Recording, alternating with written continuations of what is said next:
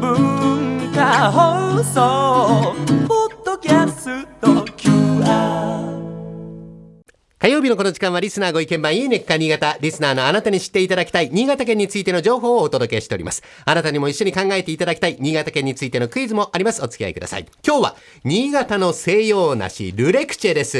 えールレクチェ倉田さんは召し上がったことありますかないです。はい、はい。えーこの番組ではもうすっかりおなじみなんですね新潟の西洋梨と言いますとルレクチェ、えー果物はもぎたてが新鮮で美味しいと思いますがこのルレクチェは実は違うんです出荷される状態の果実は美しく黄色に色づいているんですけれども収穫したばかりの段階では黄緑色をしておりますこれを温度湿度などを調整し熟成させることによってより甘みが増して果肉はより滑らかになっていくこの作業を追熟追いかける熟すと書きます、えーそしておよそ40日間の追熟を経まして今日が初出荷ルレクチェの解禁日なんですね、えー今回はルレクチェを使ったオリジナルスイーツを作るカフェコムサ銀座のパティシエール水野屋さんにスタジオにお越しいただいておりますよろしくお願いしますよろしくお願いいたします。はい、お願いします今日はあの11月28日から販売されますルレクチェのタルトもうすでに大竹誠さん倉玉さんに召し上がっていただいておりますけれどもいかがでしょう美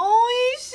い。まず見た目からしての、もうこの豪華さ。えええ桃かと思いましたけえ、どね、そう最で初。すよねはい、何これね。ねあのすごいねすこごいれ水野さんあありがとうごのスイーツを作るプロの目線からこの西洋梨ルレクチェの魅力、はいどうでしょまずですね、ええあの約1ヶ月間しかあの取れないという希少うなそんな短いんはいですか、あのはいことはもちろんあるんですけれども、ええあとはあの他の洋梨にはない、あの本当にこう滑らかなとろけるような食感っていうの溶が、けますよねは口いの中でね特徴でございまして、はいええあの本当にちょっと桃に似てる。毎年この時期はあの一番のおすすめの洋梨でございます。はい、このオリジナルスイーツ新潟県産ルレクチェとおこのルレクチェはどのように完成したんですかはい、はいえっ、と今回カフェコムサではあの新潟ウィークというのを開催するにあたりまして、ええあの新潟県の素晴らしい素材あのよフルーツ以外のものをあの一緒に合わせようと思いまして、ええええこちらの越後番茶というあの番茶をクリームの方に合わせて使用いたしました。え越後番茶をクリームに使ってるんですか、はい、これはすごいえコーナーでそすれねなんだ。なんかちょっと風味が。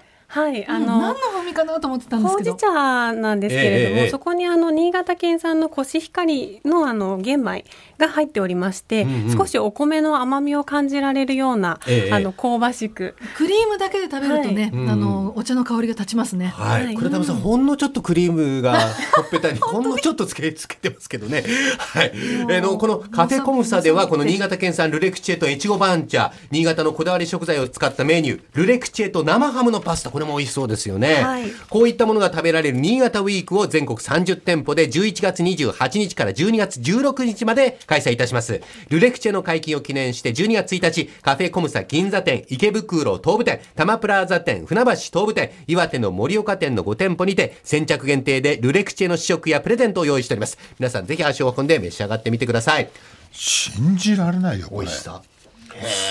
こうケーキなんかね、ゆっくり食べようなんて思ったことないけどこれほんとゆっくり食べたいっていういや、私も出されたやつはこれ絶対全部食べていこうと思って。今の番組え、中に。それ早く食べちゃうにはあまりにももったいない。そうなんだよこれね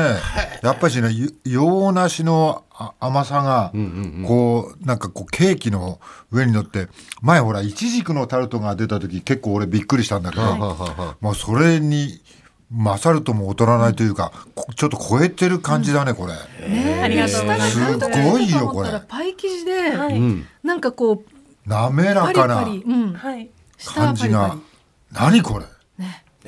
で、甘すぎないから、フルーツの甘さが立ちますね。はい、あのー我が社のケーキは少しこうフルーツをあのメインで使ってますので、ええ全体的にクリームに使用するお砂糖を減らしております。それでね、なるほど。はいそう、だから、ほんとフルーツの甘さが立つんですよはい、あね。りがとうございます。えーなんじゃこりゃあほん美味しそう。あの、水野屋さんも本当にあの、自信満々のいい笑顔をしいてらやっしでゃいもますよね。これは自信あってもういいよ、はいこれすごいね、はい、明日からおすすめしていきたいと思います。でもあの新潟県産のものって食材すごく豊富ですからスイーツにも応用するのも楽しいんじゃないですか。そうですねねあの本当に今回の番茶もそうなんですけれども、フルーツ以外の素材を掛け合わせるのもとても楽しいです。うんはい。あのーカフェコムサ銀座店を含む銀座の飲食店ではルレクチェなど旬な新潟食材を使ったメニューを提供する銀座新潟フェア2015が明日11月25日から12月8日までの2週間開催されます。それから銀座三越でも明日11月25日から12月1日までの1週間新潟フェアを開催します。ルレクチェの販売行われますよ。えー先日ご紹介した新潟県の特産品をお得に購入できるふるさと名物商品にも対象商品としてルレクチェをご用意しております。新潟県の特設サイトぜひ確認してみてください。では、ここでクイズです、え最近東京でも食べることのできるようになったルレクチェ、え新潟で初めて栽培されてから何年くらい経つのかということで、近い方を正解とさせていただきましょう。倉玉さん、 5年ぐらいかな5年、栽培されて5年ということですか初めて栽培する。そうでちすゃねんと考えてますいやあ倉玉さんのーもうあまりに美味しくて、はい心がケーキに持ってかれちほゃってとるんでど今クイズのこと考えてなか ったでしょ。すいません、はいまあいいや、5年で。はい、大竹さん。まあ出てきたのがこよく知ってるのはここにね34年の話だからそうですよねね浸透したのまはあここだから数年そですのね前はやっぱり作るご苦労を全部考えると20年以上かかってんじゃないの20年以上。はい。倉玉さんが5年、大竹さんが20年。えそれでは、水野屋さん、正解発表をお願いします。はい実はなんと約110年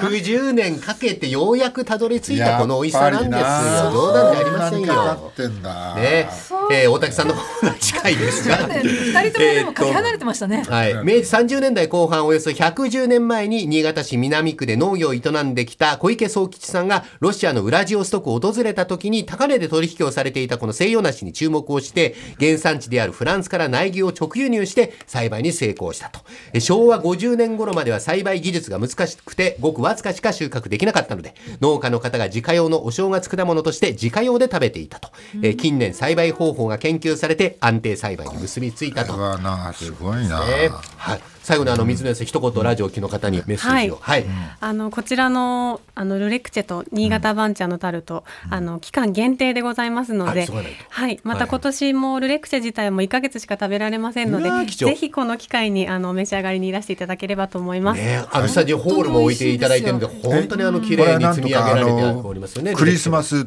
前ぐらいまでは持つあるんですかクリスマスギリギリですね。ギリギリですかはいあー早めですね、はい早め早めにお願いします。えー今週は新潟の西洋梨ルレクチェご紹介しました。来週以降もこの時間は新潟県の情報をお伝えしていきます。楽しみにしていてください。このいいねっか新潟のコーナーは文化放送のホームページにてポッドキャスト配信されています。ぜひお聞きいただいて新潟県について詳しくなってください。この時間はリスナーご意見番いいねっか新潟お届けしました。